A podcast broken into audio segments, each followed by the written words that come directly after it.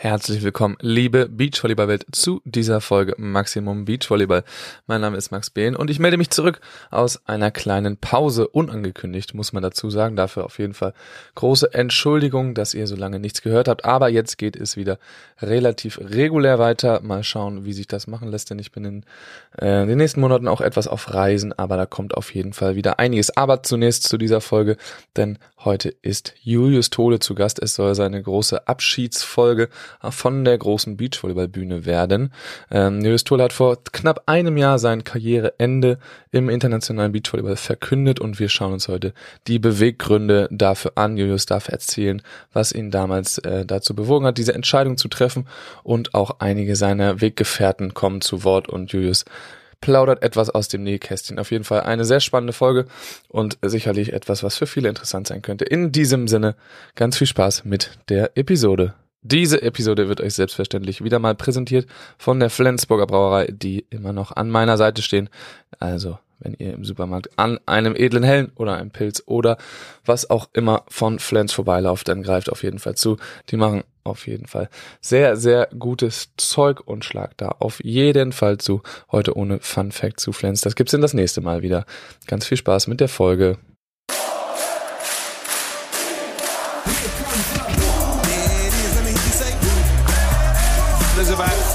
13,000 German fans in there,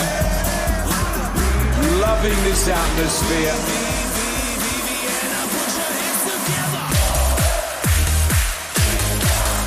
And the German fans are on their feet. Hallo Julius, schön, dass du da bist, schön dich zu sehen. Wie geht's dir? So Max, ich äh, freue mich auch und mir geht's gut, danke. Ähm, wo bist du gerade? Wo nimmst du auf? Ähm, und ja, das ist ja erstmal eine Frage. Ich bin in meiner Wohnung im schönen Dulsberg in Hamburg. Und dann komme ich auch gleich äh, zur, zur ersten Frage. Sag doch mal, wie, also was machst du eigentlich gerade so? Wieso hast du jetzt gerade Zeit? Wieso war es eigentlich so schwer, mit dir einen Termin zu finden? Also was treibst du gerade eigentlich so? Ähm, also was ich gerade mache, ich bin jetzt Anfang letzter Woche in die Vorbereitung fürs erste Staatsexamen eingestiegen. Und warum ich so wenig Zeit hatte, ähm, was heißt wenig Zeit? Du bist auch ein viel beschäftigter, viel beschäftigter Mann. Ich habe gerade gehört, dass du acht Wochen äh, in Sardinien äh, gewesen bist. Da warst du natürlich auch schwer zu erreichen, äh, weil du die ganze Zeit am Strand warst und dich gesonnt hast. Ähm, nee, aber ich hatte tatsächlich, ich habe ähm, im letzten Semester meinen Schwerpunkt, mh, ja, schwerpunktmäßig bearbeitet. Ich habe sowohl eine Hausarbeit als auch eine Klausur geschrieben. Und das war doch echt eine intensive Zeit. Also ich habe die, die Hausarbeit, das läuft bei uns so, dass man in einem Monat ähm, zu einem Thema, ja, so eine Art Bachelorarbeit, äh, eine Themenarbeit schreibt.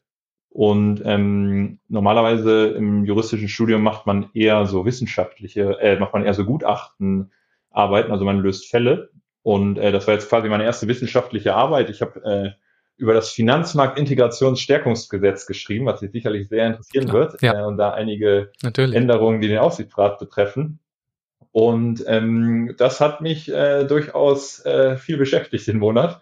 Ähm, das war ganz lustig zu sehen. Das hat mich echt an äh, gewisse Grenzen gebracht. Also die, die Schwerpunktshausarbeit, die zählt auch ins Examen. Der Schwerpunkt macht 30 Prozent der ersten Examensnote aus und die ist ja für die Jurist- Juristen doch sehr bedeutsam. Ja, und dementsprechend äh, hatte ich da gut zu tun und ähm, bin jetzt ganz froh, dass ich da durch bin. Habe äh, die letzten zwei, drei Wochen auch ein bisschen, bisschen frei gemacht und jetzt halt am Montag äh, mit, dem, mit der Examensvorbereitung angefangen. In einem Monat muss man das schreiben. Wie viel Zeit musst du denn da so reinstecken? Also jetzt, wenn wir mal ein bisschen über das Jurastudium ähm, mal ein bisschen inhaltlich sind. Ja, den Monat, da, da knallt man schon ordentlich. Also ich war ähm, ein Wochenende frei, habe ich frei gemacht, ähm, da war ich in Timmendorf und sonst habe ich schon durchgezogen. Also ein Monat ist ja auch so ein Zeitraum, äh, wo das ganz gut geht, ähm, auch mit ein bisschen weniger Pausen. Danach war ich dann schon ein bisschen platt und äh, habe mal, hab mal frei gemacht. Und warte, macht das denn sowas noch Spaß? Gut, das muss man wahrscheinlich nicht so oft machen, ne, solche Hausarbeiten, aber ist das denn noch cool? Ähm, also sich so vertieft mit einem Thema auseinanderzusetzen, hat mir viel Spaß gemacht, äh, weil man das ja doch völlig anders durchdringt als ähm, andere Themen. Im Jura ist ja doch so, dass man mit, mit vielen Themen konfrontiert wird und da manchmal ähm, ja die Vertiefung ja doch ein bisschen kurz kommt. Und das war da anders. Ja, natürlich, aber in so einer, in so einem Monat ähm, ist die auch durchaus geprägt von Unsicherheiten. Man weiß manchmal nicht so genau, wie man, wie man weitermachen soll. Und das war auch mal ja bisschen bisschen anstrengender und auch mal nervenzehrend, aber ähm, ja insgesamt insgesamt glaube ich geht das allen so und äh, man kommt da schon ganz gut durch. Und dann bist du nach Timmendorf gefahren ein Wochenende, aber also bei, warst du bei den Deutschen oder hast du einfach ein Wochenende Timmendorf Urlaub gemacht? Nee, nee, ich war bei den Deutschen. Ich habe mir am Samstag ähm, ja die Spiele angeschaut und äh, das war äh, hat Spaß gemacht. Ja, hast du vorher irgendwie das verfolgt so ein bisschen, äh, was so das Jahr überging, oder war das jetzt wieder so ein bisschen das erste Mal äh, Beachvolleyball-Kontakt soweit? Also zugucken. Ähm, nee, auch ich habe schon ein bisschen verfolgt. Ich habe gerade äh, mir natürlich Clemens und Nils 4 angeschaut. Ähm, fand das doch sehr interessant, äh, ja, was, was die beiden Jungs so machen, wie sie sich entwickeln, äh, wie was Clemens natürlich so treibt. Äh, wir sind auch noch in recht regen Austausch, treffen uns häufiger und ähm, was mich auch total freut. Und daneben hm, habe ich ein bisschen World Tour verfolgt und ja, ein bisschen auch deutsche Tour. Aber du hast äh, Timmendorf, also ich habe dich da gar nicht gesehen, du hast nämlich die Party verpasst am Samstagabend. Ja. Was war da denn los? ja, wahrscheinlich warst du erst Samstag um 15 Uhr wieder zurechnungsfähig und ähm, dann haben wir die letzten drei Stunden sind wir aneinander vorbeigelaufen. Ja, vielleicht. Der Center Court war vielleicht einfach zu groß, da haben wir es nicht gesehen. Ähm, aber sag noch mal ganz kurz, äh, wir wollen jetzt nicht so viel über das Jurastudium reden, ähm, aber wo wir da gerade eben noch waren, wie viel hast du da jetzt noch zu tun? Also ich kenne mich da null aus, erstes Staatsexamen bereitest du vor, sagst du. Wie viel hast du vorher schon geschafft, während du äh, noch Sport gemacht hast und wie viel musst du jetzt noch da so abackern? Also man könnte sagen, mh, es geht jetzt richtig los. Mh, es ist im Jurastudium so, dass man lange Klausuren bestehen muss und die auf das Endergebnis keinen Einfluss haben.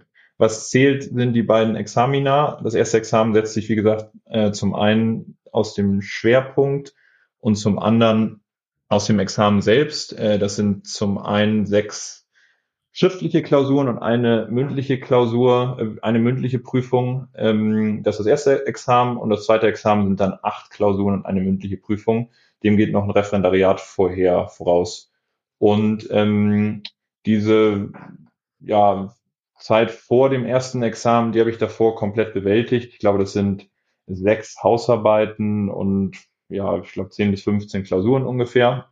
Das ging sehr gut häppchenhaft und bin dann sozusagen, als ich aufgehört habe, unmittelbar in den Teil eingestiegen, äh, der jetzt zählt, was mir am Anfang auch richtig schwer gefallen ist, weil man da dann alles gleichzeitig parat haben muss. Jura funktioniert so ja, wie so ein Baukastensystem. Also man, man braucht die Grundlagen, um ähm, die, die besonderen Teile dann später zu verstehen. Also man braucht das gesamte Paket. Deswegen habe ich erstmal angefangen, ähm, ja, diese Grundlagen aufzuarbeiten und ähm, bin dann im Sommersemester eben in diesen Schwerpunkt eingestiegen und habe den schwerpunktmäßig bearbeitet. Was war nochmal die Frage? wie viel da jetzt noch äh, bevorsteht auch. Ah, ja, Kannst du auch mal sagen, wie lange hast du denn jetzt eigentlich noch? Wie viele Semester machst du insgesamt? Ja, Semester ist immer lustig. Ich werde manchmal in der Uni gefragt, ja, welches Semester bist du? Und dann sage ich immer, ja, ich komme jetzt ins 15. Und dann kommt so eine, so eine Mischung aus, aus Erstaunen und Mitleid. Ähm, ja, also ich habe ja lange Zeitzeitstudent äh, studiert, deswegen glaube ich, ist es offiziell jetzt, dann wird nur jedes zweite, ähm, also wird nur jedes zweite Semester gezählt. Deswegen bin ich jetzt offiziell, glaube ich, ja, irgendwo am achten oder neunten oder so, aber wie gesagt, nach der Zeit im 15. Und ich denke, für die, für die Examensvorbereitung werde ich anderthalb Jahre ungefähr brauchen. Das heißt, vielleicht irgendwie Mitte 24. Da muss man immer noch auf die Noten warten. Ähm, das verzögert sich dann zum Teil ein bisschen. Und dann, wie gesagt, schließen sich zwei Jahre Referendariat an und dann das zweite Examen. Also realistischerweise vielleicht 2000, ja, Ende 26, 2027 ähm, könnte, könnte es zu Ende gehen. Ja, krass, ist ja noch eine Weile. Aber da, genau, also mit allem, ne? Ja. Und dann stehen da nachher 30 Semester auf dem Zettel vielleicht. Ja, ja. Ich glaube, das Referendariat wird nicht mehr zu den Semestern gezählt. Nee, da ist man nicht mehr Student. Aber ähm, ich, hatte, hatte Lust, danach noch so ein Master of Law zu machen. Ähm, kann man sich eine schöne Uni im Ausland suchen und äh, da noch ein bisschen weiter studieren. Uh, hast du da schon was im Auge? Nee, noch nicht konkret. Ich denke im englischsprachigen Raum, aber ja, auch das hat noch ein bisschen Zeit. Ja, kannst du das ja dann überlegen. Okay, ähm, dann wollen wir direkt mal in die in die harten Themen reingehen, Julius. Nämlich ähm, wollen natürlich alle wissen, nochmal so von dir persönlich, warum eigentlich, ähm, ja, wie du diese Entscheidung getroffen hast. Du hast ja schon einen Insta-Post gemacht und so und auch ein ein Interviewartikel gab es, aber den haben glaube ich nicht so viele Leute gelesen, weil der auch hinter einer Paywall äh, lag. Das heißt, das ist jetzt nochmal die Chance, so ähm, auf deine Beweggründe nochmal zu schauen. Äh, wie lange ist es jetzt eigentlich her, die, dass die Entscheidung, dass du die Entscheidung getroffen hast? Ich glaube ziemlich genau ein Jahr, vielleicht etwas länger. Es ist jetzt Ende Oktober.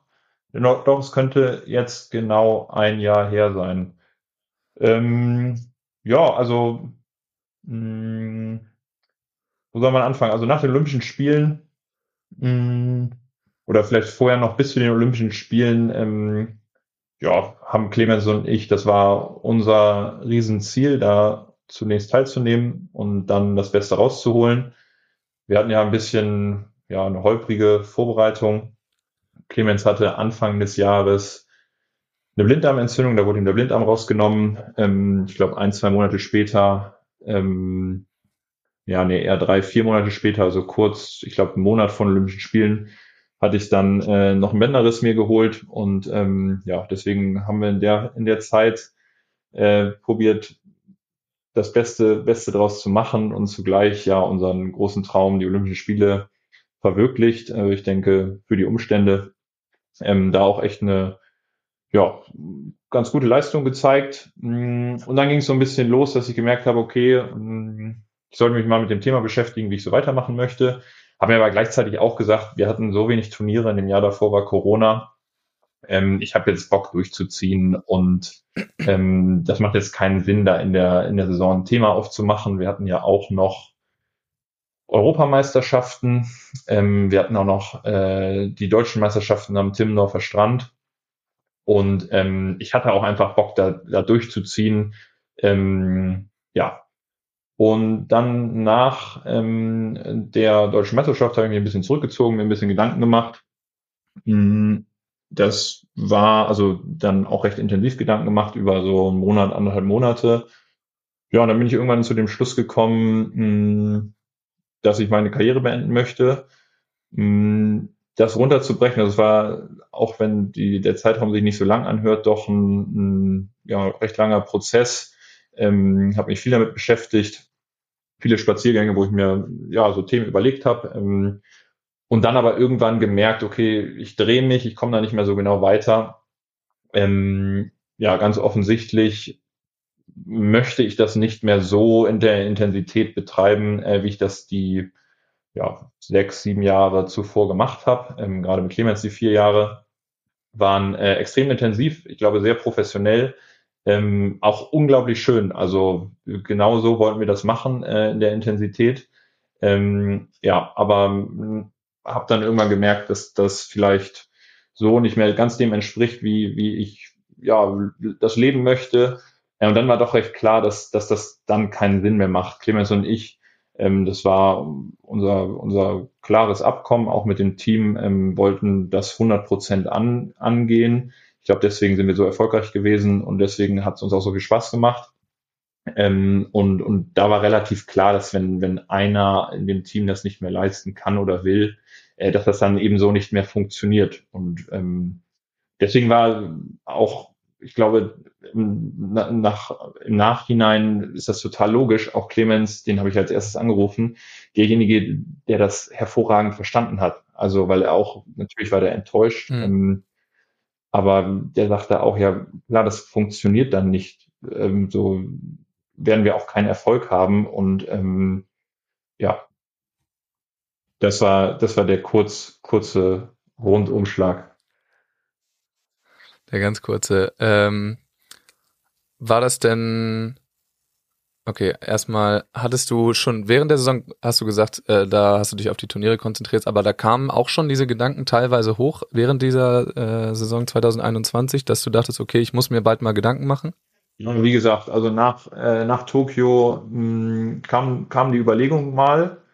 Ähm, also ja, genau, die, die kann mir vielleicht mal Gedanken machen, davor gar nicht. Also wie gesagt, man muss ja dazu wissen, wir haben uns Ende 2019 in Rom beim World Tour Final für die Olympischen Spiele qualifiziert. Wir wollten die im Jahr 2020 ähm, dann zusammen angehen. Unsere gesamte Planung war darauf ausgerichtet und dann kam Corona, was für uns ja eine riesen Zäsur war. Ähm, wenig Turniere, die Saison war, war echt nicht ohne. Und ähm, ich glaube, des, also gerade deswegen war, war dieser Zug, der Drang, wenn wenn es nicht schon aus den Olympischen Spielen allein erklärbar ist, war, war riesengroß. Also ich hatte da total Bock drauf. Ähm, wir alle wollten das unbedingt und das ist dann einfach ein Event, das dich als Sportler vollends einnimmt. Und ähm, dieses Corona-Jahr, was dazwischen lag, also meinst du, kann man jetzt nur spekulieren, aber meinst du, dass das auch irgendwie mit dazu tun hatte? Weil das zog sich ja dann schon auf jeden Fall und ich kann mir auch vorstellen, dass da dann eventuell ein bisschen der, der Spaß am Ganzen verloren geht oder ging. Äh, womit zu tun? Äh, mit der Entscheidung dann nachher aufzuhören. Also, dass sich das so lange gezogen hat, bis dann tatsächlich dieser Höhepunkt die Olympischen Spiele kam. Äh, und da lag ja quasi ein ganzes Jahr dazwischen, wo einfach ihr trotzdem hart gearbeitet habt, aber irgendwie das, worauf man hinarbeitet, die Turniere zu spielen, das dann gar nicht stattgefunden hat. Ja, hm, ich glaube, was da jetzt die genauen sachlichen Gründe sind, das ist ganz schwierig zu sagen. Hm, könnte sicherlich auch eine Rolle gespielt haben. Hm, ich bin eigentlich ein sehr ja, rationaler Mensch. Ich habe probiert, viele Gedanken und Überlegungen zu machen. Ganz genau, was einen dann da treibt, kann ich immer noch nicht sagen. Ähm, sicher ist aber auch, dass ich unbedingt das Studium mh, hm, vertieft angehen wollte. Hm, ich war immer schon ein Typ, dem eigentlich ja tiefe, ähm, eine intensivere Beschäftigung äh, Spaß gemacht hat. Also ich könnte mir vorstellen, dass ich das Studium vielleicht irgendwie hinbekommen hätte, aber genau das wollte ich nicht, das irgendwie zu machen, sondern ich hatte Lust und fühle mich darin auch jetzt eigentlich stark bestätigt, ähm, das ordentlich anzugehen, dem Zeit zu geben, ähm, dem die, die Muße zu geben ähm, und da, da richtig einzusteigen. Und das funktioniert eben nicht, wenn man gleichzeitig äh, Profisportler ist oder zumindest funktionierte das nicht für mich gleichzeitig. Wir haben elfmal die Woche trainiert. Wir hatten ab November ähm, Trainingslager, ich glaube vier bis fünf pro Jahr. Wir hatten zehn bis 15 Turniere. Wir waren Vollprofis, ein Team von, weiß ich nicht, sieben bis zehn Betreuern ähm, mit denen wir uns intensiv ausgetauscht haben. Reise nach Paderborn, nach Düsseldorf, ähm, wahrscheinlich im Zwei-Wochen-Takt. Ähm, das war so für mich nicht leistbar. Ähm, ja. Und äh, du hast es gerade über das Studium gesagt, dass du da gerne vertiefst und das alles ordentlich machst. Ähm, beim Volleyball ist es ja wahrscheinlich genauso, ne? Also das war jetzt auch keine Option, irgendwie halbgar zu machen. Mit Clemens auf jeden Fall nicht, das hast du schon gesagt, aber weiß ich nicht, deutsche Tour zu spielen, einfach noch weiter oder so, ähm, oder mit geringem Aufwand, das war keine Option. Mm, ja, also, mm, also mit Clemens war das so für mich keine Option und es wäre auch keine Option für Clemens und für das ganze Team gewesen, weil das so einfach, das habe ich versucht davor so ein bisschen darzustellen, weil es keinen Sinn macht. Ja ja, man erreicht nicht das Top-Niveau, wenn man, wenn einer das halbgar macht. Und damit meine ich sogar nicht nur den Trainingsaufwand, sondern ich meine auch, ja, was da so das, dazugehört, also die Motivation, man motiviert sich nicht die letzte Einheit die Woche, wenn man, wenn man da nicht zu 100 Prozent hintersteht. Ich glaube, diesen Teil kann man vielleicht auch nur verstehen, wenn man Hochleistungssport selbst mal betrieben hat ähm, ja, was, was am Ende, was das Gesamtpaket Hochleistungssport bedeutet. Ähm, ja, wie, wie es ansonsten sportlich weitergeht, auch ich würde das überhaupt nicht ausschließen. Ich bin ja jetzt 25. Ähm, ich mache super gern Sport. Ich habe jetzt zum Beispiel im Winter angefangen, äh, Badminton zu zocken mit äh, zwei Kumpels, äh, mich da irgendwie zwei, dreimal die Woche in die Halle gestellt ähm, und da sehr, äh, ja, und wir haben uns da viel gebettelt ähm, ja, keine Ahnung. Also der Wettkampf macht mir Spaß ähm, und mal gucken. Ich habe jetzt irgendwie vor zwei Monaten angefangen, wieder ein bisschen Regionalliga Hallenvolleyball zu spielen, ähm, was auch super viel Spaß macht. Ähm, ja, und deswegen bin ich da, bin ich gespannt, auch was passiert. Natürlich muss man sagen, dass das Studium zeitlich äh, großen Raum einnimmt. Ähm, auch eine deutsche Toursaison hat am Ende, sogar wenn man nur die deutschen Tour-Events spielt, acht, acht Events und das Niveau ist natürlich auch so gut, dass man, dass auch ich mich da jetzt nicht mit einmal die Woche hinstellen kann, ähm, sondern ja, einen gewissen Grad der Fitness muss man schon erreichen und dementsprechend, ähm, ja, mal schauen. Ich würde es jetzt aber überhaupt nicht ausschließen. Ja, dass du da in der Regionalliga wieder bist, das habe ich schon ähm, vernommen. Ihr habt ja auch einfach äh, irgendwie einen relativ unfairen Kader angesammelt, habe ich ge gesehen. Also Lorenz Schümann ähm, ist am Start, Max Karper, Julius Hulle und äh, weiß ich nicht, Gut, Immo ist auch da, Immo Brüggemann, aber der äh, spielt zum Glück zu und ist nicht auch noch als Libero da. Sonst, also da werden auf jeden Fall einige Regionalligisten äh, gucken da immer ein bisschen blöd scheinbar. Nee, aber es macht dir auf jeden Fall Spaß. Aber du hast jetzt jetzt wieder angefangen. Also du hast, wir haben ja gesagt, es ist jetzt fast ein Jahr her. Ähm, die Zeit hast du dir jetzt schon genommen, bevor du jetzt wieder angefangen hast. Ja, genau. Also ich habe jetzt so vor einem ein, anderthalb Monaten mit Hallenvolleyball ein bisschen angefangen. Ich stand jetzt mal im Sand mit äh, Laura und Luisa. Das war das war auch cool. Hm, ich weiß nicht, ich würde jetzt nicht unbedingt sagen, dass ich mir die Zeit genommen habe, sondern ich habe eher ähm, andere Sachen gemacht. Also es war dann mal Kicken mit Kommilitonen ja. oder Badminton spielen, ein bisschen Tennis gespielt. Ähm, gibt da ja viele schöne Sachen. Und das ähm, geht auch noch, der Körper macht das auch alles noch mit? Oder ähm, also hast du sowas gemacht wie abtrainiert oder so? War sowas nötig? Oder, ähm, oder einfach weiter trainiert vielleicht auch? Also wie geht's deinem Körper? Ja, ähm, dazu wurde mir sehr geraten und es ist, ja, ist denke ich auch recht logisch, dass jemand, der von so einer Intensität kommt, ähm, dann nicht von 100 auf 0 runtergehen sollte. Ich habe so versucht, ungefähr die Hälfte der Einheiten zu machen. Also ich habe am Anfang dann fünf bis sechs Mal Sport gemacht. Wie gesagt, zweimal Badminton, ähm, zweimal im Kraftstudio, ein bisschen Laufen. Ähm, ja, und dementsprechend geht's mir gut. Also natürlich zwickt alles ein bisschen mehr, weil die Tische in der Uni zu klein sind, die Stühle zu flach man immer so vorgebeugt vor so einem Buch hängt, aber äh, insgesamt äh, geht das schon ganz gut. Das klingt doch äh, sehr, sehr gut. Also ein Comeback irgendwann irgendwo ist auch nicht ausgeschlossen. Ihr habt ja sogar eine zweite Liga jetzt beim ETV. Äh, wäre das vielleicht, also du bist ja auch ein alter Zweitligaspieler, wäre das vielleicht auch noch eine Option irgendwann? Ähm, ja, durchaus. Oder auch in Kiel. Äh, das kennst du ja auch schon da. Da kann ich natürlich meinen, meinen Heimatverein in ETV schwer im Stich lassen. Ähm, wie würdest du denn jetzt aus heutiger Perspektive auf diese Entscheidung zurückblicken? Würdest du es nochmal genauso machen? Ähm, oder genau, wie, wie siehst du das jetzt? Oder bist du zufrieden? Bist du damit fein immer noch, wie du das damals gemacht hast? Ähm, ja, auf jeden Fall. Also mh, auf der einen Seite vermisse ich schon Teile mh, des Lebens, vor allem den, also eigentlich zwei Dinge vor allem. Einmal den Wettkampf, mh, sich auf dem Niveau zu messen, Mm, ist ja, denke ich, nicht zu ersetzen und äh, hat mir, ich denke, für mich war es immer der schönste Teil, ähm, ja, sich auf diesem, auf diesem Level ähm, zu messen mit den besten Teams der Welt. Ähm, ja, ich denke, das ist selbsterklärend und äh, was mir, was mir auf der anderen Seite sehr fehlt, ist hm, der Austausch zu ja, zu unserem ganzen Team. Ähm, da haben mir verschiedene Elemente Riesenspaß gemacht sei es ja zum Beispiel Taktikbesprechungen äh, mit Martin, sei es vertieftes Techniktraining ähm, mit Markus.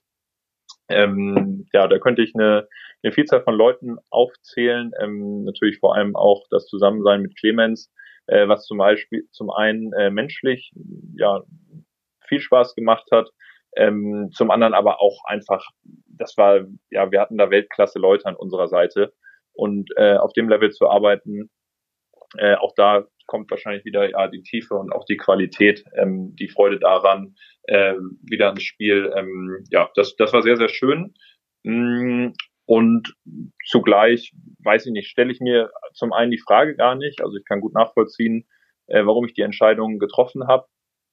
Und ähm, ja, jetzt hat eben ein neuer, neuer Abschnitt begonnen, ähm, der mir auch total viel Spaß macht, der ähm, viele neue Hera Herausforderungen bereithält. Ähm, und insofern ja, bin ich bin ich sehr zufrieden damit.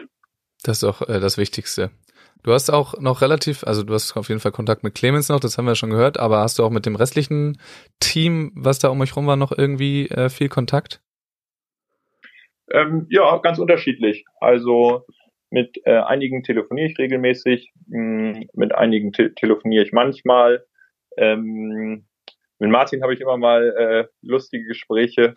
der meldet sich dann auch immer mal mit einer mit einer Rechtsfrage bei mir oder so. Ähm, Polnisches ähm, Recht, oder ja, was?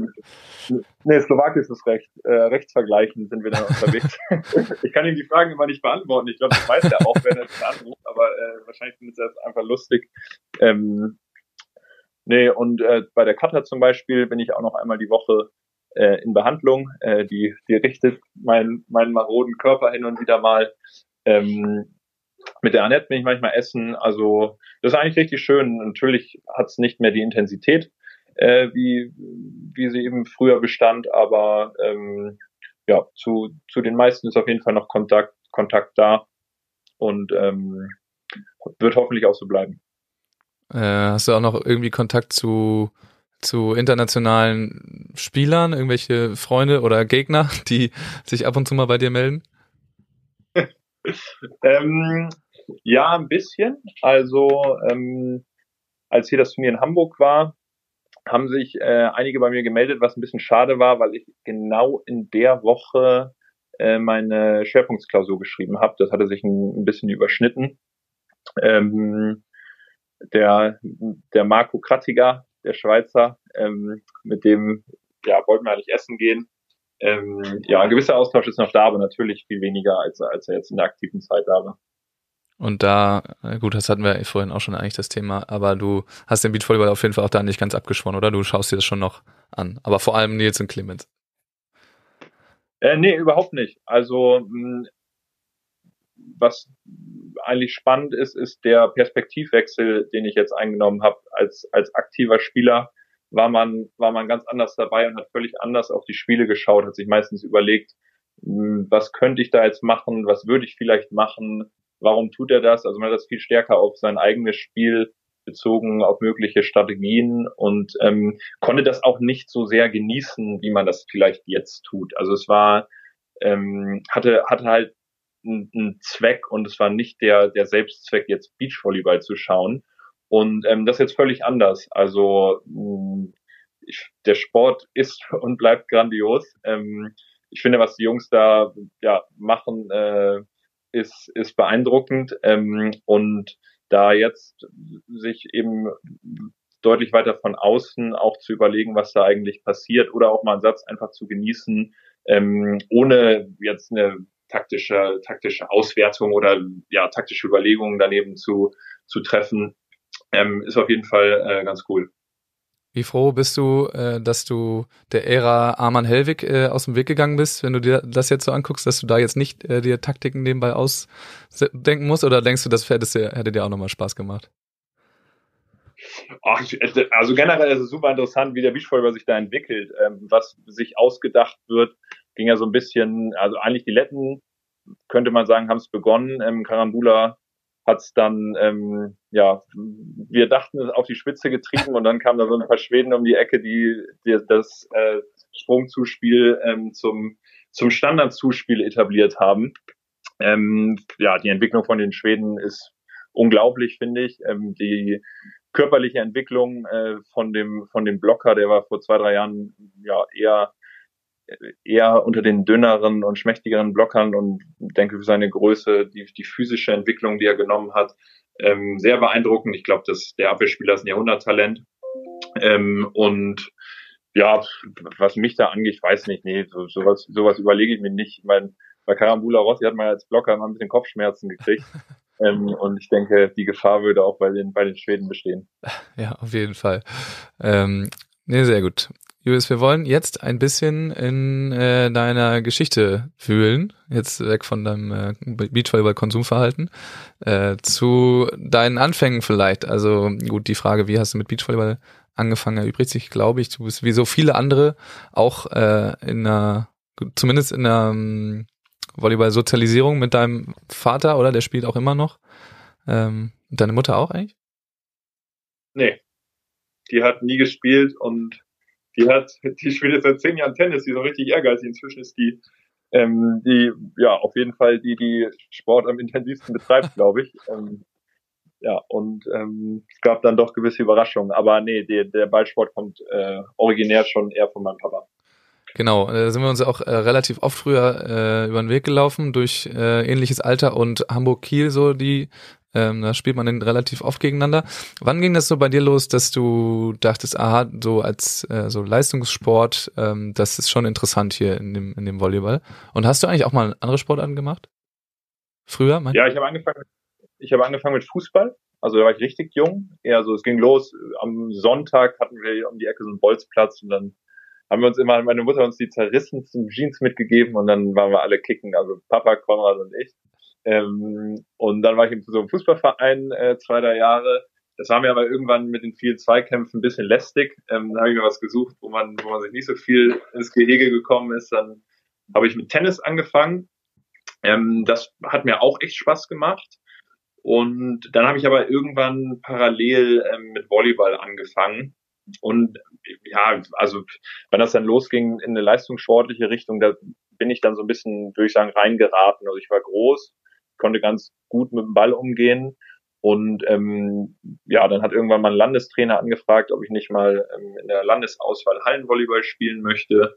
Dann ging das so mit 14, 15 ähm, im Beach auch los, mit, den, mit dem ersten Bundespokal in äh, Damm, wo wir uns dann ja äh, auch getroffen haben. Da haben wir sogar gegeneinander Und, gespielt, glaube ich. Obwohl bei deinem ersten weiß ich nicht, aber bei einem auf jeden Fall.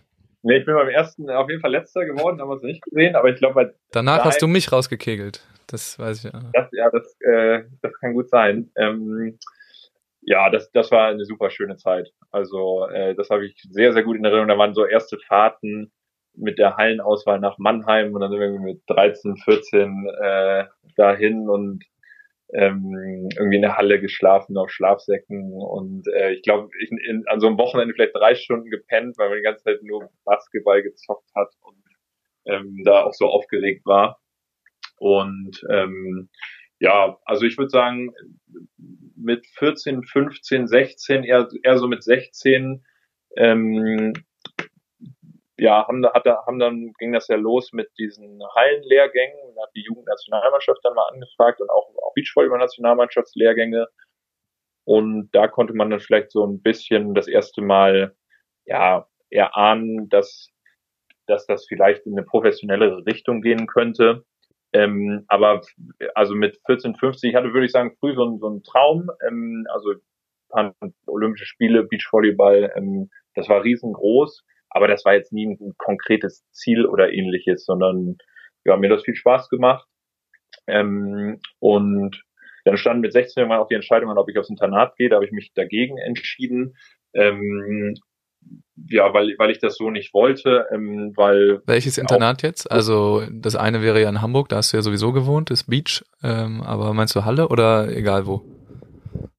Ähm, nee, durchaus generell. Also das ist ja eine Grundsatzentscheidung, ob man, ob man aufs Internat geht. Damit gehen dann äh, Frühtrainings auch einher, eine höhere sportliche Flexibilität. Aber ja, wenn man, also damals war es so, genau, hier hatte man den Beach, das Beach-Internat ähm, und die Halleninternate Berlin und Frankfurt. Und ähm, ja, alles war so ein bisschen Thema. Aber ähm, für mich auch, für mich auch nicht wirklich konkret, weil ähm, ich wurde so erzogen, dass die, die ja, schulische Bildung eine, eine hohe Bedeutung für mich hatte. Das habe ich auch recht früh kapiert. Ähm, da bin ich auch äh, durchaus dankbar. Wir hatten am Anfang dann immer den Deal, äh, dass die Schule laufen muss und ich dann äh, Sport machen kann. Ich glaube, es war ein guter Deal, der mich äh, sehr angetrieben hat. Und ähm, ja, dann habe ich irgendwann mit 16, 17 schon so gemacht, dass ich jeden Tag eigentlich gespielt habe. Da, da ging es dann auch los mit der zweiten Liga in Lüneburg. Ähm, ja, also es war, war durchaus, ich hatte immer, für mich war das jetzt keine Riesenentbehrung, ähm, für mich war es jetzt keine Riesenentbehrung, am Freitagabend dann nicht auf den Geburtstag zu gehen, sondern mir hat das dann eher mehr Spaß gemacht, am Samstag halt gut in der Halle zu stehen. Und das war dann eher natürlich. Also ich glaube, das ist mir vielleicht leichter gefallen als anderen. Ich hatte früh so eine, so eine gewisse Ernsthaftigkeit und so einen gewissen dauerhaften Bezug zu dem Sport. Ähm, ja, weil, weil ich halt, also aus meiner Sicht das halt nur zu auch einer besseren Leistung und vielleicht langfristigem Erfolg geführt hat. Und ja, so ging das dann los. Und da hast du noch relativ lange ja auch in der Halle noch äh, gespielt irgendwie. Wann kam eine Entscheidung oder irgendwer, der dich äh, dann eher in den Beach-Bereich gedrängelt hat? Oder äh, würdest du gar nicht sagen, dass das so, dass es so war? Aber irgendwann kam ja die Entscheidung, dass du eher ähm, dann professionell Beachvolleyball spielen möchtest. Ähm, Ja, also das war, ich meine, mit, mit 17 bin ich U18 Europameister geworden. Das war dann das erste Mal richtungsweisend, dass, dass im Beachvolleyball da offensichtlich ein, ein gewisses Talent besteht. Ähm, das war dann auch so ein bisschen, ähm, also eigentlich zwei Teile. Zum einen hat es mir mehr Freude gemacht. Ähm, ich glaube, ja, ich fand die Eigenständigkeit in dem Sport attraktiv, eben keinen Trainer zu haben, nicht ausgewechselt zu werden und, und die volle Verantwortung zu haben. Ähm, mir hat die, ja, das, dieses generelle im, im Beachvolleyball, man muss Allrounder sein, man muss alle Elemente können, ähm, hat mir auch total Spaß gemacht, auch dass man nur zu zweit auf dem Feld steht und dadurch eine hohe Verantwortung hatte. Aber zugleich auch ein bisschen, ich war nie der, der mit über 100 kmh einen Ausschlag rübergehauen hat. Also die letzte Wucht und Gewalt, ähm, ja, die, die war ich nicht und da war dann auch irgendwann klar, dass ich die nicht werde. Ähm, und dementsprechend habe ich mir auch ein bisschen mehr im, im Beachvolleyball versprochen. Ähm, aber ganz konkret wurde es dann eigentlich, als der Max mich mit 18 gefragt hat, Max Kaper, ob ich nicht Lust habe, mit dem die Beachvolleyball-Saison zu spielen. Und das war das erste Mal dann ja so ein Level ähm, im Erwachsenenbereich, wo klar war, okay, das muss man muss man voll angehen oder möchte ich voll angehen. Und das fand ich super geil und ähm, dann habe ich das gemacht und damit war dann auch mehr oder weniger klar, dass, dass das Richtung Beach geht. Und wie kann man sich das denn so vorstellen? Du kamst denn da an als äh, als junger Typ auf der deutschen Tour einfach direkt oder musst du dir erstmal einen kleinen Umweg über Landesverbandsturniere gehen? Ähm, aber ja, wie, wie ging das los denn mit der, mit der Beachvolleyball-Karriere? Ähm, naja, der Max, der war schon ein bisschen erfahrener. Der hat ähm, davor schon einige Turniere auf der deutschen Tour auch gespielt und der hat mich dann ein bisschen an die Hand genommen. Für mich war das erste, ja, ernsthafte Jahr im, im Männerbereich. Das war, das war wirklich eine, ja, so eine Art Welle, auf der man da geritten ist. Also wir, ich, ich glaube, wir haben zwei so Landesverbandsturniere gespielt. Das war so ganz okay. Ich glaube, da sind wir Fünfter und Siebter geworden. Und dann sind wir, sind wir nach Münster auf die erste Quali gefahren. Ähm, und haben die dann tatsächlich total, äh, haben die, haben die dann sofort geschafft. Und ich witzigerweise, ich glaube im Loser 13 Spiel gegen Clemens gespielt und da dann gegen Dollinger Wickler gewonnen. Ziemlich aus dem Nichts. Ich glaube, wir waren irgendwie letzter oder vorletzter in der Quali. Und ähm, ja, das, das war unglaublich, sowieso diese nächste Ebene zu erreichen oder ja, so dieses neue Level zu erobern, das hat natürlich riesen Spaß gemacht. Da war es dann auch so, dass wir in der Trainingsgruppe zusammen mit ähm, Begemann Schümann und Böckermann Flüggen waren. Ähm, Böckermann Flüggen in dem Jahr, jetzt muss ich überlegen, ich glaube, das war das Jahr vor, genau, das ja, nee, das war, glaube ich, deren Beginn. Ähm, jedenfalls Vorbereitung auf Olympische Spiele und das war dann unsere Trainingsgruppe. Und ähm, die war bei, bei Bernd Schlesinger und äh, die war sehr, sehr kompetitiv. Ähm, viele Sprüche, da habe ich als Junger viel abgekriegt, aber natürlich extrem viel gelernt, ähm, eine, eine grandiose Trainingsstimmung gehabt für die, für damals, für, für unser Level natürlich ein unglaubliches Trainingsniveau. Und ähm, das, das ja, hat uns oder mich dann in der Phase auf, auf ein anderes Niveau gehoben. Ähm, und dazu natürlich Max mit einem als, als sehr erfahren, also was heißt sehr erfahren, aber erfahrener Spieler für mich, der war ja drei Jahre älter, er hatte schon Erfahrung auf der deutschen Tour, richtig guter Spieler. Ähm, und das hat menschlich auch super gepasst. Also da ja, hatte ich auch, auch einfach viel Glück. Es hilft natürlich dann, wenn man dann direkt in so eine äh, ziemlich professionelle Struktur da auf einmal reinrutscht mit einem hohen Trainingsniveau. Das, das Glück hat ja nur nicht jeder. Ähm, würdest du sagen, dass das auch, ja, wahrscheinlich hat es äh, extrem geholfen, aber ähm, hättest du das ja, hättest du den Weg auch gegangen, wenn du jetzt, keine Ahnung, in, äh, in Wuppertal irgendwo gehangen hättest, wo weit und breit keine qualitativ hochwertige Trainingsgruppe gewesen wäre? Ach, ja, das war, ist immer schwer zu sagen, aber wie du ja schon meintest, ich habe da Riesenglück gehabt. Ähm, in Hamburg so auf diese, ja, mit diesen Strukturen in Kontakt zu kommen. Ähm, dann auch, ich glaube, es ist immer so ein bisschen so eine Mischung aus, aus Glück und ähm, ja, vielleicht auch, auch eigenem Beitragen. Ähm, aber da sind auf jeden Fall viele Steinchen äh, so gefallen, äh, wie sie, wie sie, wie sie gut gepasst haben. Ähm, da waren so verschiedene Sachen. Also dieses erste Jahr auf der deutschen Tour, ich erinnere mich da an, an Turnierstops, wo wir dann gegen irgendwie Pop André gespielt haben, ähm, irgendwie das Loser 7 Spiel in, in Jena. Und ähm, ich glaube, die ersten anderthalb Sätze haben wir gewonnen und dann weiß dann genau, dann wehrt der Pop irgendwie so einen billigen Line-Shot von mir ab, rastet komplett aus und wir haben das Spiel dann 2-1 verloren. Also was ich sagen will, das waren, da, da, da hat man so viel gelernt von diesen, ja, von diesen äh, halb professionellen bis professionellen Teams. Ich meine, Pop André waren äh, Olympiateilnehmer in der Halle. Das waren Koryphäen für uns. Ähm, und, und da war diese deutsche Tour, wie sie, wie sie da auch ausgestaltet war, das war, das hat ganz viel zur meiner oder unserer Entwicklung beigetragen. Die, die Qualität war einfach sehr, sehr hoch und ähm, ja, also auch, auch das ist so ein Element. Wir in Deutschland haben eben diese grandiose Tour. Die gibt's ansonsten in Europa nicht so. Und ähm, ich glaube, da gibt's eine, ja, einige Teilchen, auch generell die Strukturen, die wir, die wir in Deutschland haben, die Trainingsmöglichkeiten und ganz konkret auch in Hamburg, ja, die war grandios. Wie ging das denn ähm, so weit? Also ja, die deutsche Tour, wir müssen sie jetzt ein kleines bisschen wieder aufbauen. Ja, ist jetzt durch die Corona-Zeit natürlich ein bisschen äh, zusammengebröckelt, aber die Qualität ist auf jeden Fall äh, wieder jetzt auf dem, auf dem Rückweg hoffentlich, ähm, dass es dann auch so bleibt für die, weil natürlich ist das hilfreich für junge Athletinnen und Athleten, wenn sie dann einfach vor der Haustür äh, gegen die heimischen Teams einfach schon so hohe Qualität haben. Äh, das hilft uns ja natürlich auch international. Aber wie ging das denn für dich international los so langsam? Was waren die ersten? Also du hast Jugendhöhepunkte gespielt und auch gewonnen. Aber was waren so die ersten äh, Erwachsenen Highlights, die du da mitspielen durftest? War ja noch das äh, Sternesystem eins bis fünf. Ähm, ja, also das erste Highlight davor noch national war dann Timmendorf äh, mit Max noch. Hm, das war auch so ein, so ein Traum. Ähm, komme ja aus dem Norden und da das erste Mal dann zu sein, ich glaube, wir haben dann aus Center Court gegen Böckermann Flügen gespielt. Ähm, das war riesengroß. Und dann habe ich in der nächsten Saison mit dem Lorenz Schübern angefangen. Und wir haben uns dann ja, zusammengetan und gesagt, wir, wir fangen das jetzt einfach mal an, da auf die internationalen Turniere zu ziehen.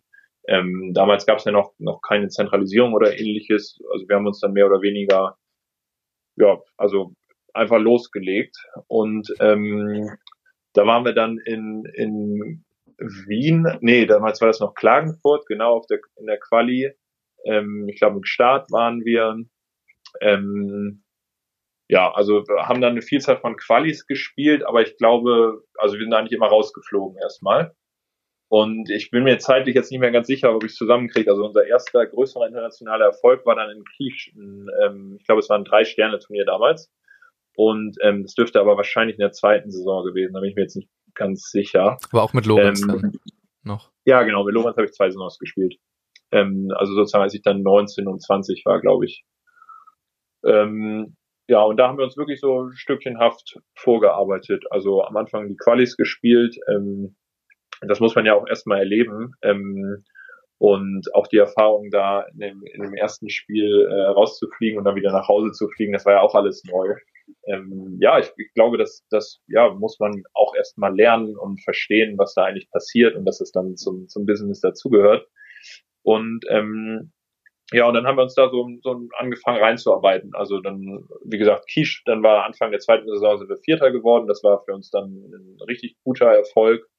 Und in der zweiten Saison haben wir, Saison haben wir dann auch durchaus Qualis geschafft und ähm, sind dann, glaube ich, auch mal äh, auf den vier und fünf Sterne Turnieren, ähm, ich glaube, 17. geworden oder oder sowas, was für uns, also das war ein Riesenerfolg. Ähm, sind dann auch Vierter in Timdorf gewesen und ähm, ja, war auch mal zwei Saisons, wo wir, wo wir sehr, sehr viel gelernt haben, ähm, uns, glaube ich, gut entwickelt haben, individuell und auch als Team.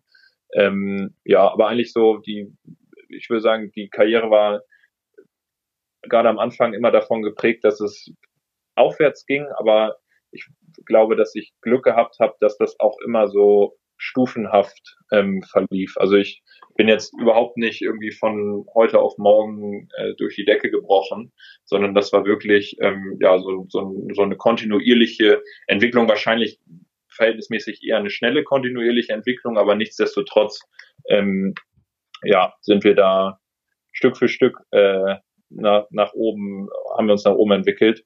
Ähm, was glaube ich ja gesünder und vielleicht auch einfacher zu handhaben ist, als wenn man auf einmal ähm, da so nach oben schießt. Ja, oder auch andersrum, wenn man da extreme Rückschläge erlebt, so viele. Oder hast, kannst du dich da an irgendwas erinnern? Irgendwie so eine, mal eine, eine kleine Dürrephase, wo ihr mal irgendwie fünfmal in Folge aus der Quali rausgeflogen seid im ersten Spiel? Ach ja, klar. Also zum Beispiel Max, wir haben die ersten vier Qualis dann gespielt. Die erste haben wir geschafft und dann haben wir natürlich auch die Quali 2 und 4 erstmal nicht geschafft. Und ähm, das war extrem frustrierend, ähm, aber auch total normal. Also ich, wahrscheinlich übergeordnet würde man sagen, ich hatte keine Riesenrückschläge, aber da war, waren durchaus einige Rückschläge dabei. Ähm, ja, auch mit, mit Lorenz die ersten Qualis, das gehörte total, also wir haben die eher äh, verloren am Anfang. Ähm, aber es war doch so, dass wir es geschafft haben, uns sportlich weiterzuentwickeln und äh, ganz gute Lehren, denke ich, daraus gezogen haben. Ähm, und das war so, das war vielleicht der kompetitive Teil, aber gleichzeitig habe ich dann mit, hm, ich glaube im zweiten, im ersten oder zweiten Jahr mit Lorenz, davor auch schon sporadisch und dann aber immer tiefergehend mit dem Markus Diekmann angefangen, Techniktraining zu machen. Und ähm, das war, also ja, mit dem Markus anzufangen, war wahrscheinlich der wichtigste Teil meiner Karriere oder ja, der Teil, durch den ich mich am, am stärksten und am meisten weiterentwickelt habe, weil wir halt ja grundsätzlich angefangen haben, ähm, die Techniken, also ich habe angefangen, sie neu zu lernen und, und er hat sie mir eben beigebracht. Ähm, und ja, das war, dadurch hatte ich halt so völlig unabhängig, also entkoppelt von den, von den Turnierergebnissen, ähm, ja, so technikorientierte, eine technikorientierte Entwicklung, äh, die mir da auch ganz viel gegeben hat und die ich, durch die ich wusste, okay, ich bin vielleicht, weiß nicht, nicht auf dem richtigen Weg oder so, aber auf jeden Fall, ähm, ja, war da klar, dass es in die, dass es in eine ganz gute Richtung geht. Und dann ging es so langsam auf die World Tour. Äh, dann schafft man mal so eine Quali oder man ähm, oder schafft es mal in ein Vier-Sterne-Turnier rein. Wie bist du denn da so aufgenommen worden, angenommen? Wann geht das los, dass äh, vielleicht andere Teams so denken, uh, wer ist das denn? Äh, sind die da da? War man dann schon irgendwann auf dem Radar oder wann würdest du sagen, ging das los? Ähm, oder kam das erst mit Clemens zusammen dann? Ähm, ach nee, ich das ja ist immer schwer zu sagen, wie man so wahrgenommen wird, aber wir hatten ja ähm, so zwei, drei Dinger, wo wir dann schon auch, also zum Beispiel in Hamburg haben wir äh, bei dem Major-Turnier im zweiten Jahr ähm, sind wir, glaube ich, als letzter in die Quali rein und dann haben Lorenz und ich da die Quali geschafft. Und das war schon so ein, das war das letzte Turnier für die, für die Olympia-Quali. Also hatten mhm. die, ja, die Olympia-Qualifikation noch reingezählt. Und ähm, das war schon, das war schon ja irgendwie, das war schon ein Riesenschritt, weil dann saß man da plötzlich am Buffet mit äh, den äh, künftigen Olympiasiegern, die haben sich da quasi um die Olympia-Quali ähm, gebettelt und, und man war da irgendwie, man war da ein kleiner Teil von. Ähm, und da haben wir dann, glaube ich, die Türken, ähm, Göktepe, äh, ich glaube Gigi Noglu hießen die, ähm, geschlagen. Und das war, das war immerhin, das war kein so schlechtes Team. Also ja, weiß ich nicht, wie man da wahrgenommen wird. Ähm, aber in, in dem zweiten Jahr waren wir durchaus, ja, waren wir irgendwann ein, ein ernstzunehmender Gegner, würde ich sagen. Also wir haben dann immer noch, ich weiß noch, gegen, gegen Martin haben wir dann in genau diesem Turnier in Hamburg, haben wir dann, äh, ich glaube, weiß ich nicht, zu, also ganz bitter ähm, verloren, aber ähm, ja, jedenfalls hat sich das, hat sich das dann äh, weiterentwickelt und ähm, man, man wurde irgendwann zumindest ernst genommen. Also, aber nichtsdestotrotz waren gleichzeitig echt bittere Spiele dabei. Also gegen irgendwie Krasilnikov, Liamin, ähm, ja, wurden wir, wurden wir ziemlich übel verprügelt. Also da erinnere ich mich an ein Spiel in Porridge, wo wir irgendwie zu neun und zu zwölf verloren haben. Also geht man schon auch mal vom Feld, aber ähm, ja. Und wie ging das äh, dann weiter ähm, auf deinem steilen Weg auf die World Tour? Also kam denn kam denn Clemens direkt schon danach nach Lorenz? Ja, ja, genau. Also ähm, das dürfte dann ja im Jahr, ich probiere es gerade zusammenzukriegen, 2018 gewesen sein, ähm, wo ähm, Martin dann, genau, Martin, das war das zweite Jahr von Martin äh, in Hamburg. Die Zentralisierung hat ein Jahr vorher ähm, wurde in Hamburg etabliert und der hatte dann die Empfehlung ausgesprochen, dass Clemens und ich uns zusammentun soll, sollen. Ähm, Clemens war in der Phase davor äh, recht viel verletzt gewesen, er hat nicht so viele Turniere gespielt, äh, ist dann aus dem Nichts aber deutscher Meister geworden. Ähm, ja, und ich war eben ein junger Blocker.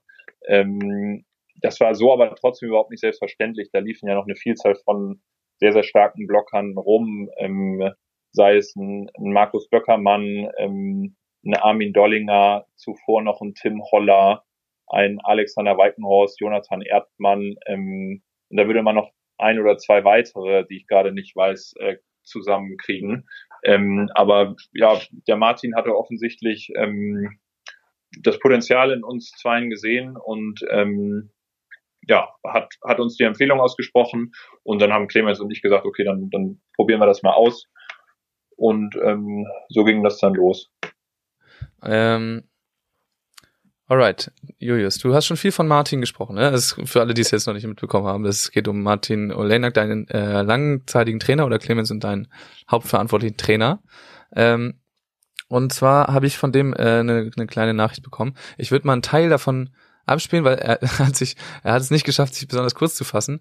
Aber du musst auch gleich äh, dann quasi die, die Nachricht fortführen ähm, und sagen, worüber er wahrscheinlich reden wird. Also mal gucken, ob du irgendwie darauf kommst. Okay, mal, ähm, du musst mal den Daumen hoch machen, wenn du, wenn du ihn gleich hörst. Und dann schauen wir mal, was er zu erzählen hat. Hallo Max. Ich kann mich immer wieder an äh, eines der wichtigsten Turniere von Julius und Clemens äh, erinnern. So, mal gucken. Weißt du schon, was das sein könnte?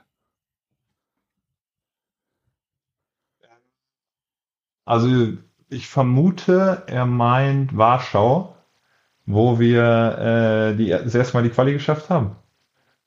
Ich lasse mal weiter abspielen. Es ist, glaube ich, nicht Warschau, aber... Es war Ostrava. 2018 in Ostrava. Meinst du das auch? Ja, ja. Ostrava. Ja, ja. Ähm, warum war das? Also er hat er hat es nicht geschafft, sich kurz zu fassen, deswegen musst du es erzählen. Äh, aber liebe Grüße auf jeden Fall von Martin. Ähm, nee, aber warum war das ein besonderes Turnier für euch? Naja, die Saison begann mit drei dreimal Quali aus. Ähm, Fort Lauderdale, ähm, oh, Fort Lauderdale, Doha und ähm, noch ein weiterer. Also dreimal weit weg und dreimal Quali aus. Ähm, und in Ostrava ähm, hatten wir das erste Mal dann die Situation, wo wir eigentlich schon wieder fast raus wären. Da haben wir gegen die Belgier Köckelkorn äh, van Walle gespielt. Und die hatten mich echt ziemlich äh, am Rande. Und ähm, Clemens hat dann, wo, ich weiß gar nicht, ob man das jetzt so erzählen darf, ähm, Clemens hat dann, hatte körperliche Probleme. Ja. also, ähm, Annette war zum Beispiel sehr stolz auf ihn. Clemens hatte dann gewisse körperliche Probleme und sich eine, ähm, eine Medical gegönnt, ähm, wo wir dann in dem Spiel tatsächlich die Wende geschafft haben und ähm, die Quali geschafft haben. Und da hat sich dann richtig was bei uns gelöst. Wir haben dann im gleichen Turnier, ich glaube, da sind, ja, da sind wir Fünfter geworden, haben unter anderem äh, Braumösen geschlagen und ähm, ja, und dann in den Folgeturnieren, ich glaube, genau, Fünfter war schon Neunter und dann Espino Dritter und von da aus könnte man sagen, dass es genau die drei, vier Prozent waren, ähm, ja, die wir eben auf einem höheren Level gespielt haben. Also war schon äh, auch im Nachhinein ist ganz interessant, was, was passiert, wenn man dann eben das kleine Spiel mal schafft, ähm, welche Kräfte freigesetzt werden, äh, was passiert, wenn man ein bisschen, bisschen freier spielen kann, nicht ganz so sehr unter Druck. Und das war für uns damals äh, ja ein, ein großer Durchbruch. Durchbruch. Äh, von da aus ging es dann ja auch relativ steil weiter, ähm, auch in das Jahr 2019 dann. Ähm, sag mal so was, äh, wie hast du das eigentlich erlebt? Weil da waren ja äh, ein paar paar etwas größere Erfolge für euch dabei? Ja, in der Rückschau muss man sagen, dass 2019 unsere stärkste Saison war. Ähm, natürlich die Ball, also das Riesenereignis ähm, mit dem Vize-Weltmeistertitel. Ähm, ja, das, das ist immer ein bisschen schwierig durch, runterzubrechen, aber hier in der Heimatstadt äh, den größten, größten Erfolg, ähm, ja, jetzt der Karriere zu feiern, ähm, was da passiert ist, da von, von diesem ja, unfassbaren Event so ein Teil gewesen zu sein, ähm, das war riesig und ähm, dann auch noch in Rom äh, mit dem zweiten Platz beim äh, World Tour Final ähm, die Olympia-Quali klar zu machen, ja, das war unglaublich. Und ähm, ich meine, du warst überall dabei, du kannst auch erzählen, wie es war. Ähm, aber ja, es war eine besondere Saison und ähm, ja, das war cool. Denkst du da immer noch äh, hin und wieder dran oder zehrst davon immer noch irgendwie? Weil es ja wirklich einfach wahnsinnig viel passiert in dem Jahr. Oh ja, klar. Also mh, hm, ich bin da sehr stolz drauf mh, hm, und habe super schöne Erinnerungen da. Das sind auch ganz kleine Sachen. Ich weiß zum Beispiel, wie wir dann ähm, also ganz prägend sind diese äh, Spielvorbereitungen mit Martin. Also ich glaube, da haben die zu ab dem Viertelfinale müsste man mal die Scouts und Martin fragen, wie viele Spiele sie da äh, zuvor sich angeschaut haben, was sie ausgewertet haben. Aber das war legendär. Also ich, wer die Spiele dann auch gesehen hat, ähm, gerade gegen die Amerikaner und die Brasilianer, waren wir ja unfassbar gut vorbereitet. Also wussten ziemlich genau, was passiert und zwar sowohl im Break und was Martin ja doch ja fast revolutionär eingeführt hat, ist auch auch die die Sideout-Strategie zu etablieren. Also wir hatten immer so Grundstrategien. Ähm, wer sich das Spiel gegen die Brasilianer nochmal anschaut, ähm, wie viele Line-Shots da bei den beiden reingefallen sind, weil die nicht angefangen haben, ihre Position zu verschieben. Das ist ja ist schon interessant, dass dann auch Weltklasse-Teams teilweise solche ähm, ja, solche äh, recht einfachen Dinge oder recht einfachen Mechanismen haben, die, wenn man sie erkennt, gut ausnutzbar sind. Und da war der Martin unfassbar gut. Oder andere kleine Dinge, sei es ein schönes Eis zwischen den Spielen, dann mit Annette und Markus in Rom zu essen. Und äh, da war eine Vielzahl von tollen Erlebnissen, ähm, die man gern in Erinnerung hat. Das kann ich mir äh, vorstellen. In Rom war ja tatsächlich auch eine Party. Das war, glaube ich, das einzige Mal äh, in der in der Zeit, dass ich dich auf einer Party entdeckt habe. Ähm, und an der Bar auch, kann man vielleicht auch erzählen. weil das war, das war äh, auch interessant, weil das einfach das letzte Turnier des Jahres war. Ähm, da war dann noch ein bisschen äh, Feiern dabei, das war ganz, ganz cool.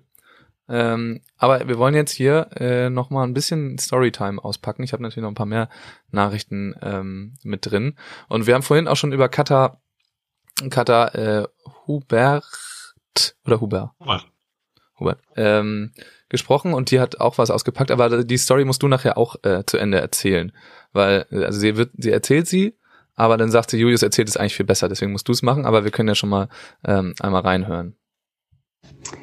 Hallo, lieber Max. Ich weiß zwar nicht ganz genau, was du für Geschichten brauchst oder Grußworte, aber ich finde, es gibt eine ganz tolle Anekdote, die ich immer sehr gerne und auch der Julius immer sehr gerne auch erzählt ähm, aus unseren Anfängen unserer Zusammenarbeit. Und zwar ist Folgendes ähm, passiert. Der liebe Julius ähm, war ja in seinen Anfängen mit 15 Jahren am USP nicht ganz so gut organisiert und hatte aber bei mir am Montagabend die Primetime-Termine bekommen und ist aber immer nie aufgetaucht. Also er hat. Was war da denn los, Julius? Was, was ist denn da passiert? Ja, ich, ich glaube, die Karte hat es gut zusammengefasst. soll ich noch abwarten oder soll, soll ich jetzt weitermachen? Du kannst weiter, du kannst gerne weiter erzählen, was, wie sich das denn Aber eigentlich vielleicht aufgelöst erzählt. hat. Also ich habe ich, ich die Termine immer vergessen. Ähm, also ich war wie gesagt 15 und ja, irgendwann hat die Kata mich dann halt rausgeschmissen. Also erstmal hatte ich echt Glück, weil die Kata war da halt schon, schon mit Laura und Kira zusammengearbeitet und war diejenige, die einen, einen da äh, richtig gut zurechtbiegen konnte. Und ähm, ja, jedenfalls habe ich hin und wieder mal einen Termin verschlafen und hat es dann wohl als ja gewissermaßen äh, erzieherische Maßnahme äh, in der, hat sich in der Verantwortung gesehen, äh, mich da jetzt mal rauszuschmeißen, um auch ein Signal zu setzen. Und dann, da weiß ich noch, dass ich relativ erstaunt war, weil ich dann halt einmal dann am Montag um 19 Uhr da stand bei der Physio und dann sagte die, die vorne ähm, immer stand, äh, sagte zu mir, ja, nee, du hast halt keinen Termin. Ich so, ich habe keinen Termin, ich habe doch den ganzen Winter hier Termine. Und dann sagte sie, nee, ähm, du hast halt bis, bis, bis wieder raus. Und dann habe ich irgendwie versucht rauszufinden, was da jetzt passiert ist. Und habe mit Maria gesprochen und habe die gefragt, ja, was ist denn los? Und dann meinte Maria, ja, also du warst halt selten da und ähm, so Termine, da, da, die muss man, muss man dann auch regelmäßig wahrnehmen. Naja, und dann irgendwann ähm, ja, habe ich, hab ich mich bei Kata entschuldigt und äh, habe verstanden, äh, was dazugehört, ähm, regelmäßiger mal bei der Physio aufzutauchen und ähm, dann haben wir das eigentlich ganz gut hingekriegt, aber ja, so, so ging so ging's auf jeden Fall los bei uns.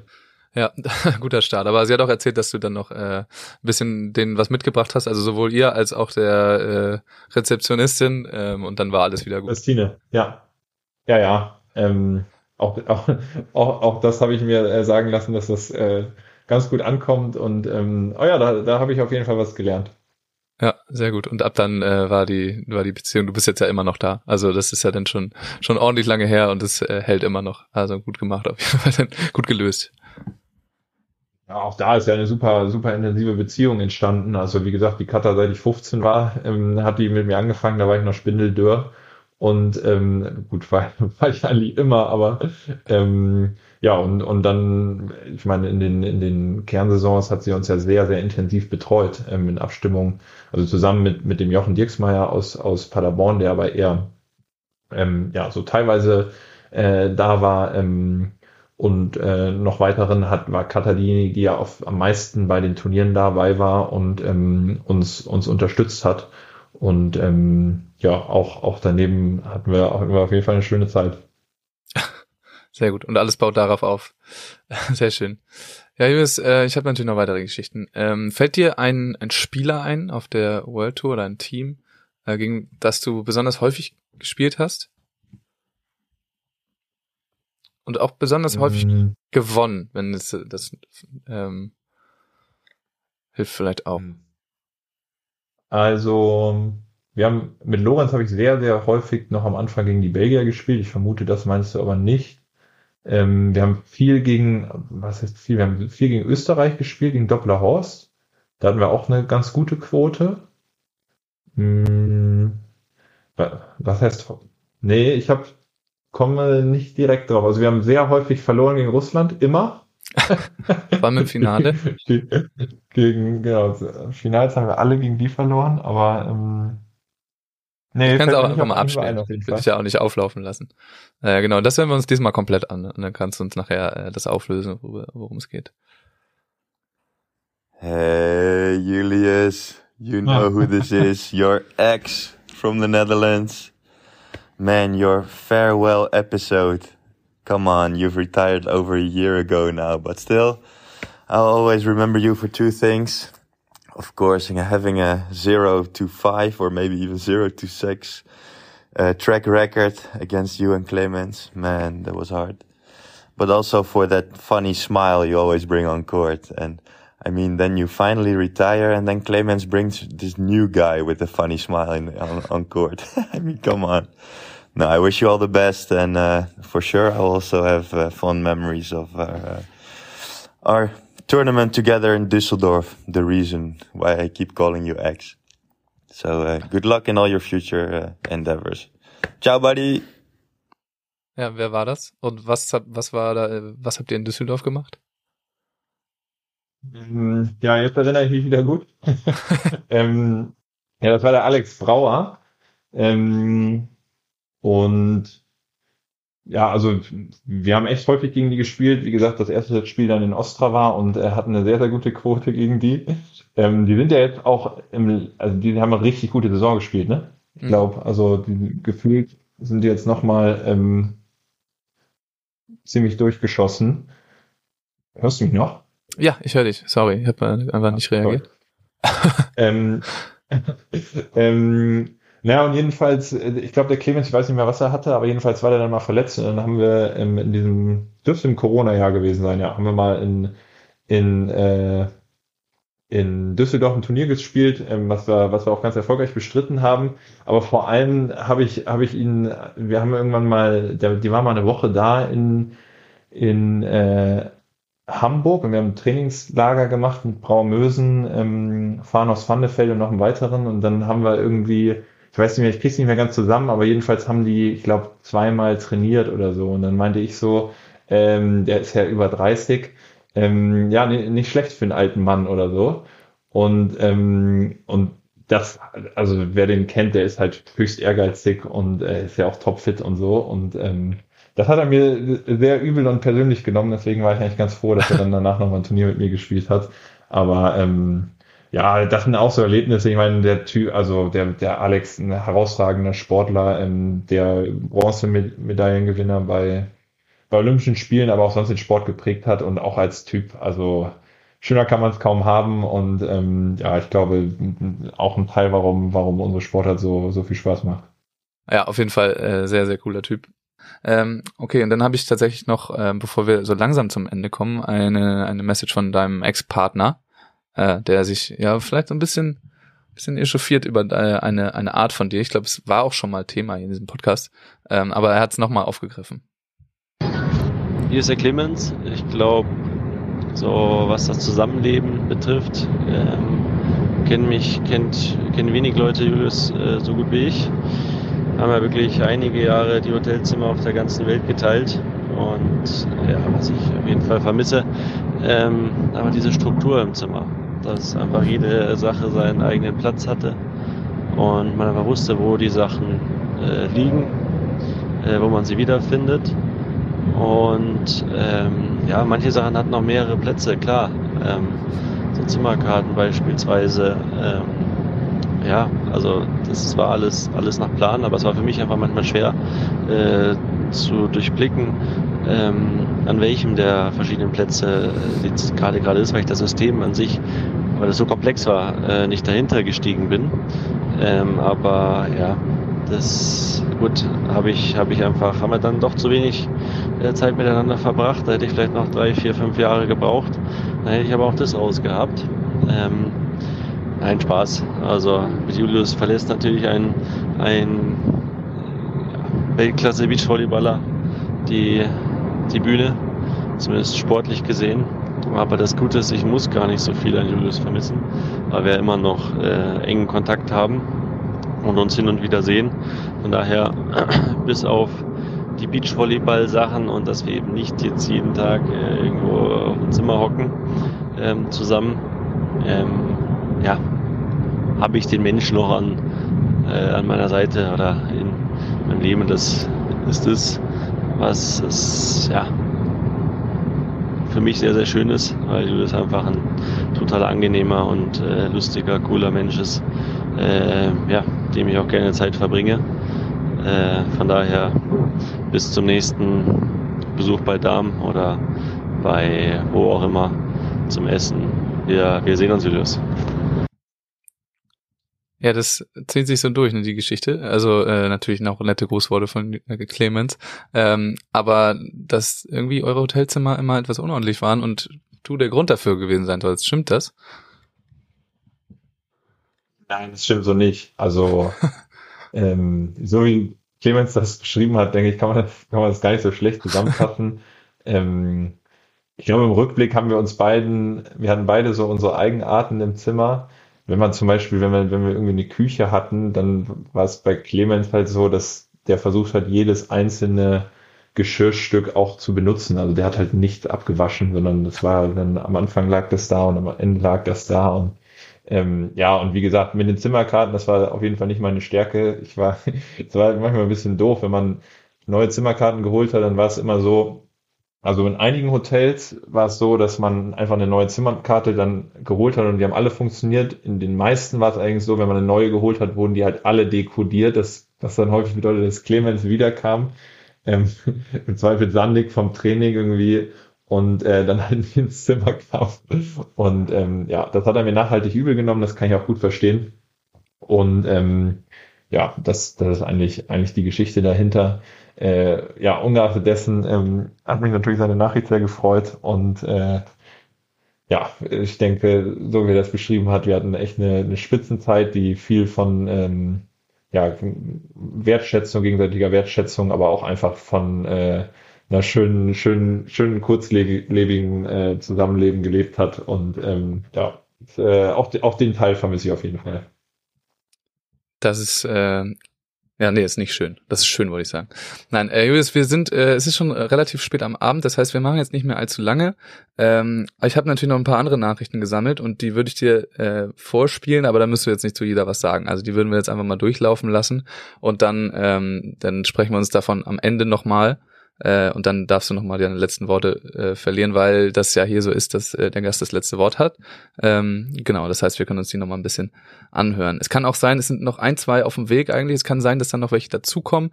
Die werde ich dir dann privat zuschicken und dann wird, werden die aber in der Episode trotzdem äh, auftauchen. Also äh, da sind noch ein paar zusammengesammelt worden von denen, die es geschafft haben, die äh, zu schicken. Sind natürlich nicht alle so gut drin, äh, sowas dann tatsächlich abzuschicken, aber es ist schon ein bisschen was zusammengekommen. Ist das in Ordnung? Jetzt ist es äh, sehr in Ordnung, ja. Und dann ähm, machen wir wann anders ähm, weiter mit den inhaltlichen Themen. Du hast ja jetzt, hast dann ja viel Zeit auch in Zukunft immer äh, und bist ja auch äh, inhaltlich immer up to date. Alright. Ähm, So machen wir es. Hi, hier ist der Tim Noack und äh, Julius. Ich erinnere mich noch sehr gut, als wir uns noch in den Qualis duelliert haben, 2015. Äh, du immer mit einem wilden äh, Tape um die Ellenbogen gewickelt und auch da schon mit deinem charakteristischen Stöhner im Angriff. Ähm, ja, ich habe es leider nie geschafft, gegen dich zu gewinnen. War, glaube ich, zweimal einigermaßen knapp, aber dann ja, bist du deinen Weg gegangen und äh, auch jetzt gehst du deinen Weg und ich finde das ehrlich gesagt auch einfach sehr beeindruckend und cool. Natürlich wirst du als Beachvolleyballer extrem fehlen und das tust du auch jetzt schon, aber ich weiß schon, an wen ich mich wende, wenn ich mal einen guten Anwalt brauche. Äh, sollte irgendwas mal mit Mantahari sein, dann stehe ich bei dir vor der Tür. Also in diesem Sinne alles Gute und gut gemacht. Hi Julius, hier spricht ein Mitglied der legendären Urlaubsgruppe. Ich erinnere mich gerne an die Sonntage auf Forteventura im Trainingslager, an denen wir gemeinsam einen Kaiserschmarrn gegessen haben. Da das aber natürlich nur einen kleinen Teil der letzten Jahre ausgemacht hat, sind mir viele deiner Spiele noch in schöner Erinnerung, vor allem natürlich bei der Weltmeisterschaft in Hamburg. Deine Überzeugung auf dem Feld, aber auch immer mal wieder ein freudiges Lächeln. Äh, genauso wie 2018 ähm, die gemeinsame deutsche Meisterschaft wird mir immer sehr, sehr gut in Erinnerung bleiben. Ich wünsche dir alles Gute für die Zukunft und freue mich, dass wir privat mal den ein oder anderen Kaffee trinken werden. Hey Julius, Janik hier. Muss ja sagen, ich vermisse es mittlerweile schon echt, mit dir zusammen im Sand äh, oder auch in der WG zu stehen.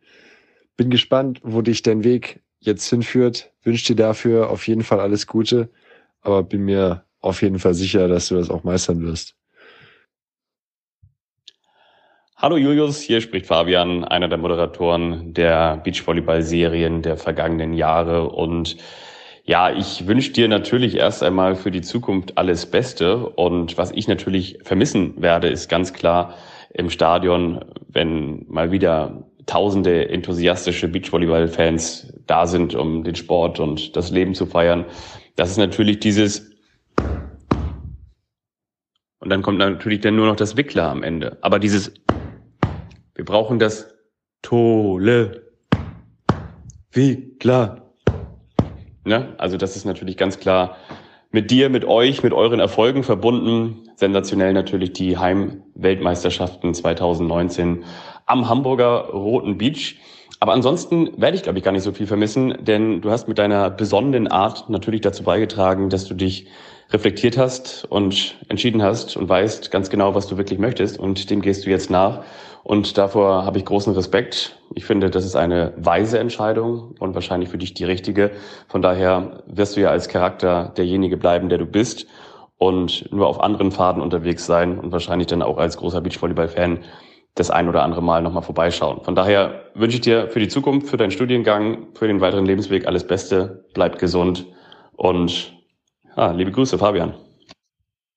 Moin, hier ist Justus. Ähm, ja, ich wollte dir einfach nochmal sagen, Julius, wie unglaublich stolz ich auf dich bin, was du erreicht hast und darauf, ähm, dich auch von der Jugend aus äh, auf deinem Weg zu begleiten, ähm, dann zu sehen, wie du dich weiterentwickelst, das hat mir große Freude gebracht. Natürlich würde ich dich auch jetzt weiter gerne auf dem Spielfeld sehen, aber ich habe auch sehr großen Respekt vor deiner Entscheidung. Wünsche dir einfach ähm, ja, für das Studium, für den weiteren Weg sehr viel Erfolg und ich freue mich auf ein schönes kaltes Bier und ein bisschen Kartenspielen das nächste Mal in Hamburg. Mach's gut, bis bald. Hier ist Macke, der jahrelang äh, deine Spiele von außen sehen durfte oder musste, je nachdem wie es war, Julius. Lieber Julius, ja, ich werde dich natürlich total vermissen. Und ich denke mal, wir haben zusammen die größte Veranstaltung, die im Beachvolleyball jemals in Deutschland stattgefunden hatten, denn die Weltmeisterschaften 2019 zu dem gemacht, was es wurde, nämlich zu einer Veranstaltung, die deutschlandweit und weltweit ihren Ruf hatte. Und dazu hast du natürlich mit deinem Partner extrem viel beigetragen und ja, trotzdem wünsche ich dir, obwohl du viel, viel zu früh aufgehört hast, alles, alles Liebe, alles Gute für dich. Und wir haben uns ja auch äh, letztes Jahr getroffen und ich hoffe, ich sehe dich die nächsten Jahre auch noch am Roten Baum. Lass es dir gut gehen und äh, es war eine tolle Zeit mit dir, dein Macke. Moin Julius, anlässlich deiner Abschiedsfolge bei Maximum Beachvolleyball will ich dir auch noch ein paar Worte zukommen lassen. Ähm, fangen wir mit dem Traurigen an. Ich bin naja, zum einen traurig, dass du die äh, Bühne verlässt, zum anderen, dass ich nie die Ehre hatte, gegen dich spielen zu dürfen und dass dein strahlendes Grinsen aus dem Beachvolleyball-Zirkus zumindest als aktiver Sportler verschwindet. Gleichzeitig habe ich nichts als Hochachtung und Respekt vor dir, dem, was du erreicht hast und auch vor deiner Entscheidung. Dazu gehört in meinen Augen eine gesunde Portion Intelligenz und vor allem ganz, ganz, ganz viel Mut. Ähm, bleib dem Sport in irgendeiner Weise erhalten. Du hast eine Vorbildfunktion und Idolcharakter und ähm, genau, Leute wie dich braucht's auch, um den Sport einfach weiter voranzubringen. Ansonsten wünsche ich dir für alle möglichen Aufgaben, die da auch in welcher Art und Weise auch immer auf dich zukommen werden, ganz, ganz, ganz viel Erfolg, ganz viel Glück und immer eine Portion Sand unter den Füßen. Mach's gut, Julius. Peace. Ja, hey, hier ist äh, Dirk Westphal. Ähm, ich wünsche Julius natürlich auch alles Gute für die Zukunft und ähm, ja, viel Erfolg im weiteren Berufsleben. Ähm, ich werde dich total vermissen. Gerade deine besonnene, ruhige Art, äh, deine professionelle Art ähm, und ja, deine intelligente Spielweise. Ich denke, die waren sehr unique äh, und ähm, ja, auf jeden Fall merkt man, dass du fehlst. Also alles Gute und bleib weiter am Ball. Bye. bye. Hey Julius, ähm, das Schweizerdeutsch muss inzwischen so gut, dass ich das auf Schweizerdeutsch mache. Und zwar, äh, ja, ein kleiner Gruß aus der Schweiz. Ähm, ich werde dich sicher vermissen. Trainings, wo du deine Sprünge zählst und nachher in der Mitte abbrichst, ein bisschen weniger. Aber dich als Mensch werde ich sicher sehr vermissen. Ähm, ich bin mir sicher, dass du einen guten Weg machst und äh, wünsche dir alles Gute auf deinem weiteren Weg und würde mich freuen, dich irgendwann wieder mal sehen, ob mit Beachvolleyball verbunden oder nicht. Ja, mach's gut und liebe Grüße. Ciao. Hi Julius, hier spricht Axel. Hat mich sehr gefreut, dich kennengelernt zu haben. Irgendwie kam mir die Zeit doch recht lange vor, weil du schon sehr früh auf der Tour warst. Aber ich war sehr erschrocken zu hören, wie du dann mit ja, Mitte 20 die Segel streichst und ja, als sehr reflektierter junger Mensch da deine berufliche Karriere vorantreiben wolltest.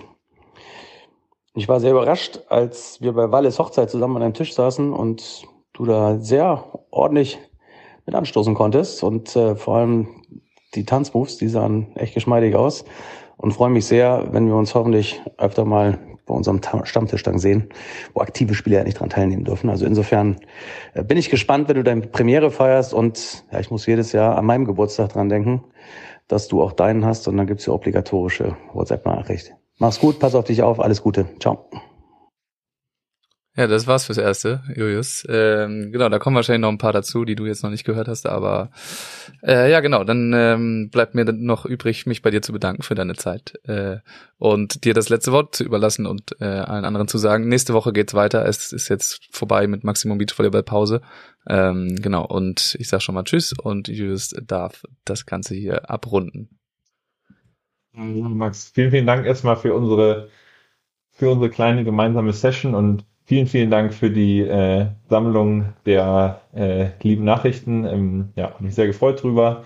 Äh, ganz lieben Dank an alle, äh, die so eine kleine Nachricht verfasst haben. Ja, und ansonsten äh, freue ich mich, dem äh, Beachvolleyball weiter, äh, mit dem Beachvolleyball weiter verbunden zu bleiben und man sieht sich sicherlich mal am Strand. Ciao, ciao.